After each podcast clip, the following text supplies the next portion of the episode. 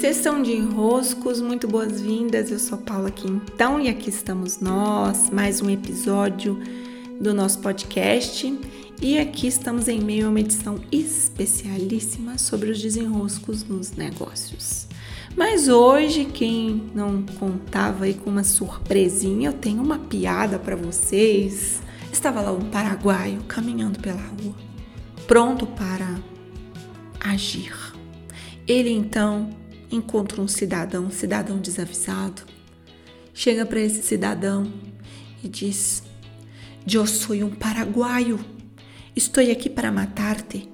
Para quê? Paraguaio. Para quê? Paraguaio. Não faz o menor sentido esta respostita. E é o que hoje temos aqui como argumento central. A ideia de persona não tem o menor sentido. Paraguaio. Hoje o tema é a persona.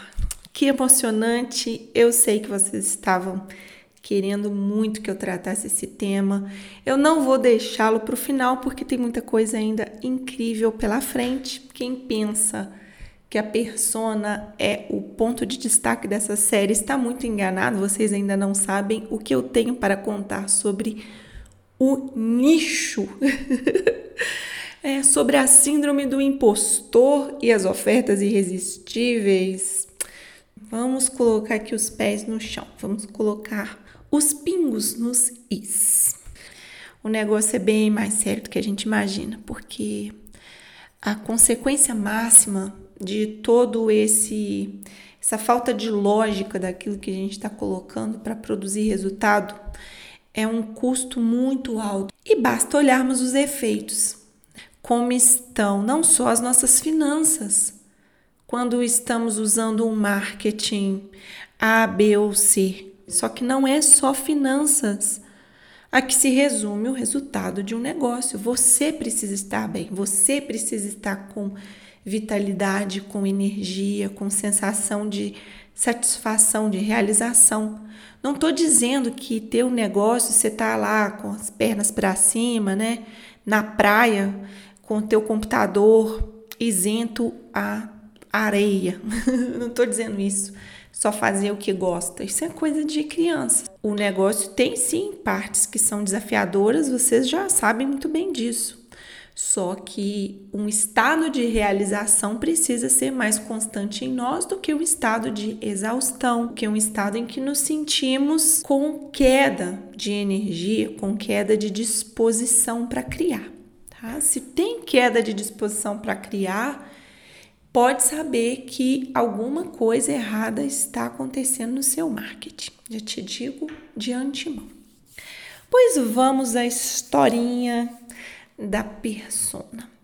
Quando nós nos questionamos, né, quem vem primeiro, o ovo ou a galinha? É uma questão que vai aí, continuar e perdurar por séculos e séculos de história. Nunca desvendaremos esse mistério da ciência moderna. Quem veio primeiro? Mas se nos perguntamos quem vem antes, o boi ou a carroça? Aqui já fica mais fácil a gente desvendar. No caso, é, o boi precisa puxar a carroça. Ou quem vem antes? O pai ou o filho? Ah, é fácil. O pai e a mãe vieram antes e deles nasce um filho. Ordem. Existe uma lei na vida. Eu tenho uma semente Dessa semente nasce um broto, desse broto cresce uma árvore, dessa árvore um fruto, e desse fruto uma semente. Há um ciclo, e nesse ciclo há uma ordem. E a persona? De onde vem essa bendita dessa persona? A teoria atual do marketing, não sei desde quando, talvez desde Philip Kotler, não sei quem foi, o inventor da ideia de persona, tem a ideia de que nós vamos nos sentar aqui, né, diante desse computador, dessa folha em branco, vamos olhar para o nosso futuro, vamos checar aqui mais ou menos o negócio que queremos ter ou o serviço que queremos oferecer, né, o produto que está aí para ser lançado. E vamos chegar a uma pessoa base, como uma pessoa que vai representar todas as pessoas que podem estar ali para receber o teu produto. Então você se senta e você começa. Quem é essa pessoa? Pense aí, quantos anos ela tem? Aí você vai todo dedicado lá, nossa, essa pessoa tem 32 anos. Ah, essa pessoa gosta de quê? Ah, ela gosta de viajar, ela é uma pessoa que gosta de ler, pessoa que gosta de pássaros. E você vai ali, né? Ele é um homem ou uma mulher? Ah, é uma mulher, com certeza é uma mulher.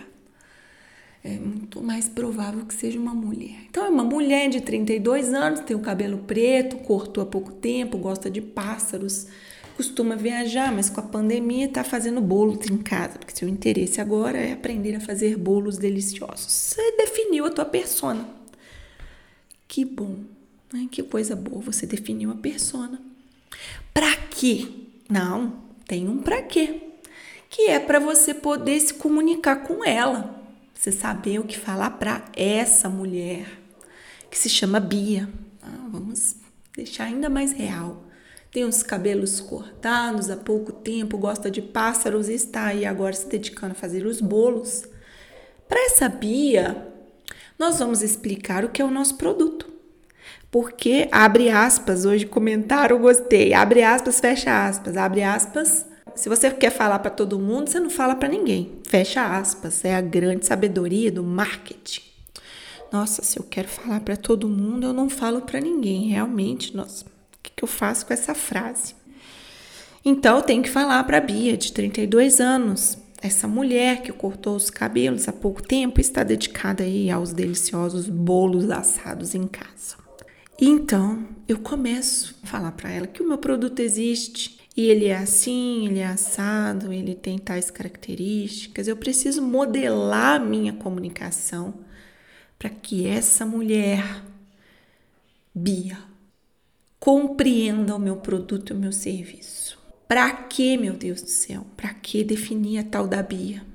Agora, se a Bia usa expressões próprias de quem está lá na gastronomia e faz bolo, você vai falar também expressões próprias que a só a Bia usa? Você vai mudar a tua comunicação, seu jeito de comunicar para se ajustar no jeito que a Bia entende?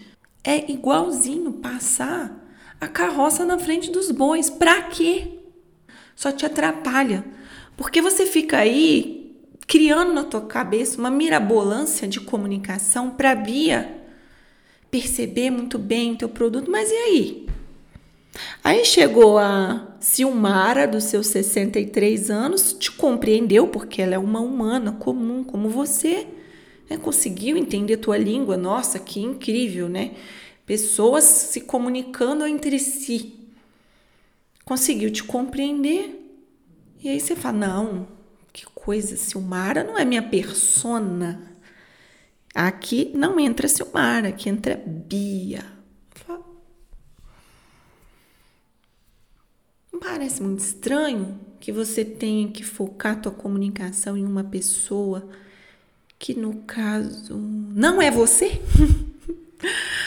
é, se é para focar numa pessoa, do outro lado, o mais comum de se estar somos nós mesmos. Quem está do outro lado, me ouvindo, sempre, 100% das minhas comunicações? Eu! Que incrível! É isso! A minha comunicação precisa ser voltada para mim mesma, para eu ser o mais clara possível, para eu ser o mais inteligível possível, para eu ser o mais hum, didática possível, para eu conseguir me expressar. E que bom se do outro lado há uma Bia, há um Pedro, há uma Maria, há um José, há uma Silmara que compreende o que eu estou dizendo, quem vai dizer se quer ou não quer o teu produto, se quer ou não quer te ouvir, se quer ou não quer te entender, se quer ou não quer o que você está oferecendo, é o outro, é o público. Você vai começar agora a usar expressões que você não usa? Você vai agora começar a usar gírias que você não usa? Você vai começar agora a usar argumentos que você não usa? Que coisa mais estranha. Então você perde o senso do que é próprio seu e começa a se basear no que o outro quer, no que o outro precisa, no que o outro vai entender, no que o outro tá. O fluxo é perdido, a ordem é cortada. E aí nada vai para frente. Porque você passa a carroça na frente dos bois. O esforço da criação não pode estar baseado em ser reconhecido ou criar para ser aprovado pelo outro. Eu preciso focar em o que eu tenho para oferecer e qual é a melhor maneira de comunicar isso. Quais as possibilidades que existem hoje nas minhas, nas minhas mãos de comunicação. Então não há justificativa para ficarmos aí agarrados nessa história de persona. E pelo contrário, o prejuízo é muito grande. Porque se eu inverto a ordem, eu mudo a importância dos fatores. Se eu coloco a carroça e depois atrás dela os bois, a coisa não tem como andar, porque a ordem está trocada. A ordem precisa ser o jeito como eu me comunico, eu me comunico. É o seu jeito, é a sua expressão, é o seu modo, é o teu estilo. É, é... Não, agora minha persona é uma pessoa muito apressada e tal. Como eu sou mineira, falo muito lento, eu vou ter que aumentar aqui 10 vezes na velocidade da minha comunicação. O quê? Tá vendo? Coisa totalmente sem sentido. É sem ordem. Eu ponho na minha frente um objetivo de não ser eu mesma. E o que, que acontece naturalmente? Acontece naturalmente o seguinte movimento. Se eu estou aqui falando, como consequência, se forma um público, se forma uma audiência. E essa audiência tem características em comum. É mais mulher do que homem, tem uma idade média, mas é média, não tem uma pessoa representando todo mundo, não tem uma Bia para representar a amplitude que é o público que me acompanha. Que ideia é essa? O, quem já avançou um pouquinho no negócio consegue concordar comigo em todos os níveis. Por quê? Porque se você lança um produto, um serviço, e você olha para os seus clientes, é uma gama de interesses, é uma variedade de histórias de vida, de riqueza, de detalhes que cada um está vivendo, que de onde a gente tem essa ideia que a gente vai conseguir em uma persona dar o geral que um grupo que um grupo tem de características é reduzir demais o outro a uma generalização. Isso não é possível. E para quê? Para você se moldar uma comunicação de quem? De ninguém. Então é melhor você partir da comunicação que é natural em você. E isso já nos ajuda imensamente. Muito bem, sessão de enroscos de hoje longa. Aproveitem bem esse conteúdo. Eu encontro vocês no especial de amanhã, terceiro episódio aqui do nosso Sessão de Enroscos, edição especial, nove episódios, com algumas pinceladinhas dos temas que eu costumo tratar também na mentoria de negócios. Beijos e até!